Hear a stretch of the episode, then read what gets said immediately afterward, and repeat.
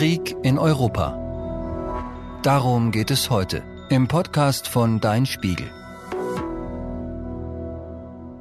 Zum ersten Mal seit Jahrzehnten wurde ein europäisches Land von einem anderen überfallen. Warum hat Russland diesen Krieg gegen die Ukraine begonnen? Und wie geht es jetzt weiter? Was ist passiert? Am 24. Februar überquerten russische Soldaten und Panzer die Grenze zur Ukraine. Russland beschoss mehrere ukrainische Städte mit Raketen. Schon seit Monaten bereitete der russische Präsident Wladimir Putin diesen Angriff vor. Viele dachten, er würde nur drohen. Doch dann erklärte er zwei Gebiete in der Ukraine zu unabhängigen Staaten. Es ging um die Bezirke Luhansk und Donetsk, in denen viele Menschen leben, die Russisch sprechen. Angeblich würde dort ein Völkermord stattfinden. Eine Lüge. Außerdem sagte Putin, dass die Ukraine kein richtiger eigenständiger Staat sei. Das Land werde von ausländischen Kräften wie den USA kontrolliert. Dabei gehöre es immer schon zu Russland und habe gar keine eigene Vergangenheit. Auch das stimmt nicht. Nun schreibt Putin selbst Geschichte. Seine Truppen greifen die ukrainische Hauptstadt Kiew an. Es sieht so aus, als wolle Putin die ukrainische Regierung stürzen. Europa hat sich an den Frieden gewöhnt.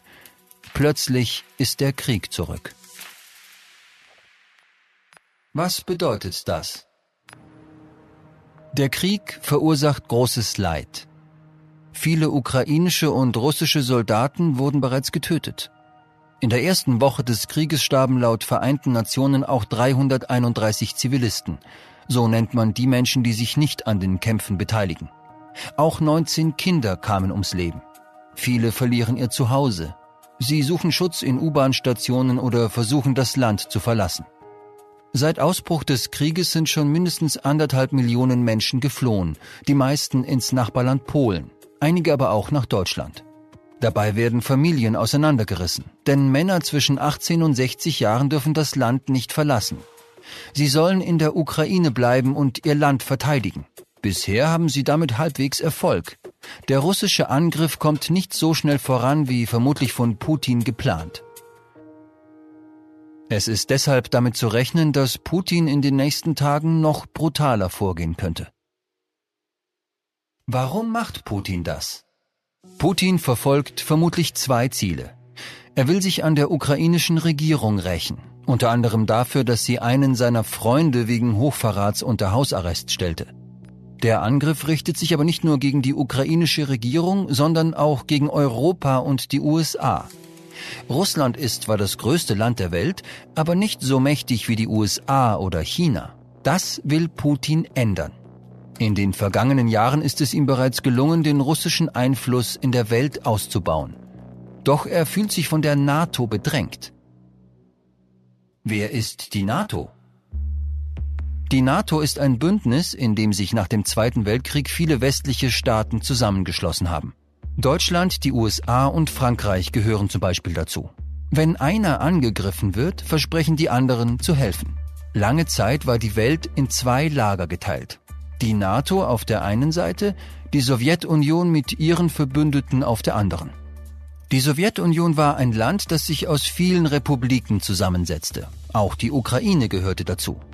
Anfang der 90er Jahre zerfiel die Sowjetunion, weil die Wirtschaft schlecht lief und die Menschen Unabhängigkeit wollten, zum Beispiel in der Ukraine. Einige ehemalige Sowjetrepubliken traten der NATO bei. Estland, Lettland und Litauen ebenso ehemalige verbündete Staaten wie Polen und Ungarn. Zur NATO gehörten also mehr und mehr Länder, die nahe Russland liegen. Putin verlangte, dass sich die NATO-Truppen aus diesen Staaten zurückziehen sollten. Putin sagt, westliche Politiker hätten versprochen, dass die NATO sich nicht nach Osten ausbreite. Stimmt das? Tatsächlich gab es wohl im Jahr 1990 solche mündlichen Zusagen. Trotzdem traten später, beispielsweise Polen oder Estland bei. Auch die Ukraine konnte eine Zeit lang hoffen, Mitglied zu werden. Das passt zwar nicht zu den früheren Versprechungen, aber jedes Land darf selbst bestimmen, welchem Bündnis es angehören will. So will es das Völkerrecht. Das sind Regeln, die so gut wie alle Länder der Welt akzeptiert haben. Gegen diese Regeln hat Putin verstoßen, als er die Ukraine angriff.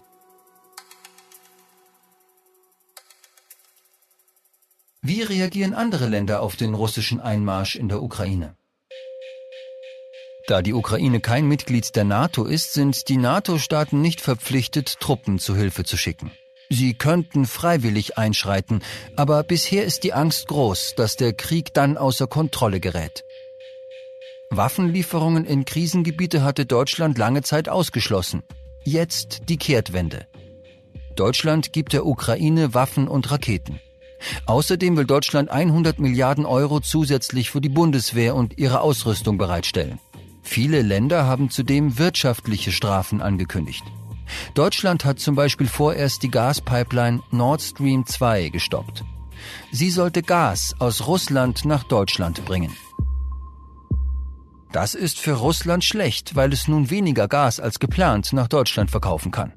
Für Deutschland bedeutet das im Gegenzug, dass die Gaspreise steigen. Heizen wird teurer. Wie geht es jetzt weiter? Schwer zu sagen. Putin ist undurchschaubar. Die wirtschaftlichen Strafen setzen Russland stark zu. Ein großer Teil des russischen Staatsgelds wurde im Ausland angelegt. Doch in der Europäischen Union und den USA wurde Russland der Zugang dazu gesperrt. Putin könnte also irgendwann das Geld für den Krieg ausgehen. Auch die russische Bevölkerung bekommt die wirtschaftlichen Strafen zu spüren. Das russische Geld hat stark an Wert verloren. Das bedeutet, Einkäufe werden teurer und Ersparnisse schrumpfen. Einige Menschen gehen in Russland auf die Straße. Doch es gibt dort auch Leute, die den Angriff auf die Ukraine gut finden. Sie glauben das, was ihnen in den einseitigen russischen Staatsmedien vorgesetzt wird. Kritische Stimmen werden unterdrückt. Russland entwickelt sich gerade zu einer Diktatur. Müssen wir uns sorgen, dass der Krieg nach Deutschland kommt? Putin führt den Krieg nicht nur mit herkömmlichen Waffen. Er setzt zudem auf Hackerangriffe und falsche Informationen in sozialen Medien, um seine Gegner zu schwächen. Das passiert schon seit längerem auch in Deutschland. Aber ein Angriff mit Waffengewalt ist hier eher nicht zu erwarten. Deutschland müsste sich zwar am Krieg beteiligen, sollte Putin nach der Ukraine einen NATO-Mitgliedsstaat wie Polen oder Litauen angreifen. Das ist laut Experten aber sehr unwahrscheinlich. Und was ist mit den russischen Atomwaffen? Diese Waffen haben eine sehr große Sprengkraft. Manche können eine ganze Stadt zerstören. Nur zweimal in der Geschichte wurden Atombomben eingesetzt.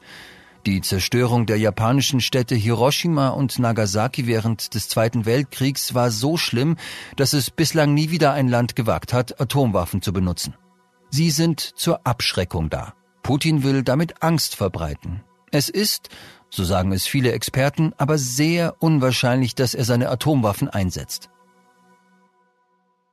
Was kannst du tun? Du kannst gegen den Krieg demonstrieren, Spenden für die Opfer sammeln oder mit deinen Eltern darüber reden, ob ihr Geflüchtete aufnehmen wollt. Du kannst auch die Heizung herunterdrehen, damit die russische Regierung nicht an dem Gas verdient, das deine Familie vielleicht zum Heizen braucht. Auf Social Media solltest du wachsam sein. Glaub nicht alles, was du dort siehst. Der Krieg in der Ukraine belastet viele Menschen. Wie es dir gelingt, besser mit schlechten Nachrichten umzugehen, erklären wir in der nächsten Folge des Podcasts von Dein Spiegel.